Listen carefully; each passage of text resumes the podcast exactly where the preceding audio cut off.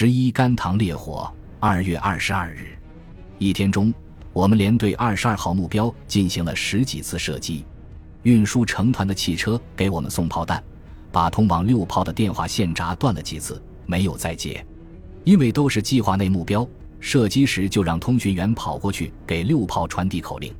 二十三日，我们在对一个目标实施大规模炮击后，转入追踪射击。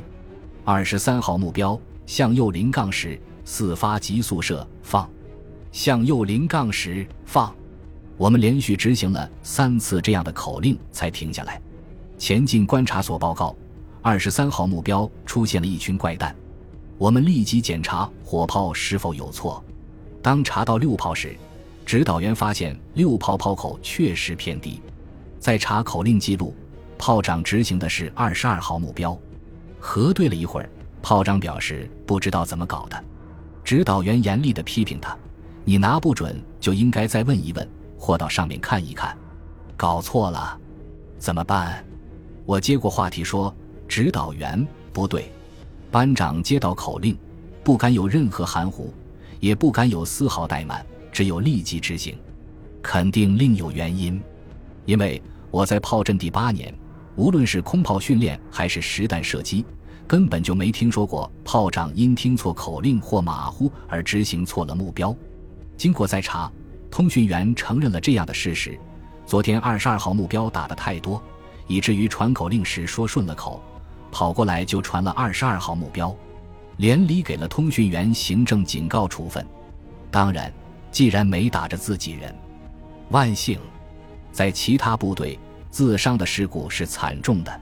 一个一百三十火箭炮营在向敌人射击时，射击方向的一个高地影响射弹飞过，但是。他们只计算了射弹散布中心可以通过遮蔽顶，却忽略了半个射弹散布面，结果给自己的师指挥所予以重创。另有，我军一个步兵排占据着一个高地，山下，我军一个坦克连把他们当成敌人攻击，步兵排摇旗呐喊示意，坦克连就是不辨敌友，攻击不断。排长气急之下，派两组四十火箭筒手下山。击毁了坦克连的两辆坦克，还有一次，一个炮兵营在阵地上发现一个连的坦克开过来，正准备射击，认出是自己人。坦克连过来后，炮兵营长对连长说：“好险啊，差一点没向你们开炮。”坦克连长哈哈一笑说：“那不怕，只要你们开炮，我们就开炮。”二月二十四日拂晓，天还很黑，轰鸣的炮声把我们在沉睡中惊醒，向北看去。后方的炮火映红了天，炮弹在我们头顶呼呼地飞过，分辨不出大炮、小炮、高炮、地炮，分辨不出发射声、爆炸声，只觉得像地上的疾风声、天空的滚雷声交织在一起。在我们前方的很远处，炮弹爆炸时密集的火光，使一个长条山呈现为红色。我们连的干部和机警的战士们已经跑回炮位。全连射击，连长口令刚起，还没来得及动弹的坐在地上，躺在吊床上的战士们也急速的各就各位。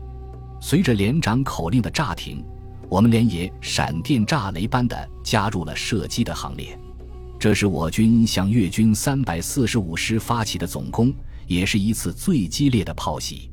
敌高举，全锦钻，见敌猖狂红了眼，钢铁红心颗颗飞。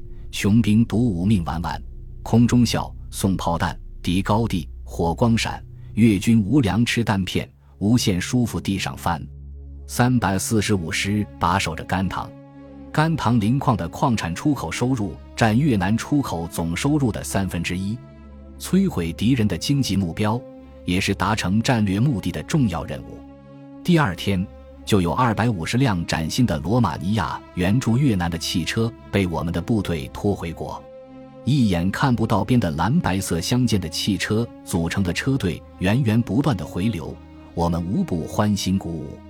我军攻下甘棠后，为了维护一切缴获要归公的纪律，我军派两个士兵站守一个商店门口，来了四个女兵要进去看看，哨兵出于女兵的面子让他们进去了，后来发现。店内柜台里的手表一块都没有了，我团二营拉了一汽车不说擦炮，返回时被副军长碰见，命令扔在了路旁水沟里。过界的部队越来越多，后方补给线越加繁忙。红河道里的水雷排除干净，中越友谊大桥在敌人的炮火偷袭中抢修完毕。射击间隙，我们可以两三个人一组，轮换着到桥边或过界看一看。小火车、军用、民用汽车开了过去，往回拉东西。有的前线部队开始撤回，战士们坐在车上，有的手里拿着插花，有的拿着尼龙蚊帐向我们挥舞。那个年代。这两样东西在我国的百姓家里是很少见的，从而让我们认识了越南人茅草房里生活的现代化。两个步兵战士骑一辆自行车回来了，他俩一会儿推车上坡，一会儿骑着往坡下滑，笑着对我们挥手高喊着：“这是越南的。”我们观赏着自行车，又随他俩顺山沟来到了一个部队物资存放点。炮兵射击留下的空炮弹壳堆成了小山，战利品堆里，自行车、马车、邮局称包裹的秤和一些说不出名字的破旧机器等等应有尽有。这些可能是做垃圾处理的。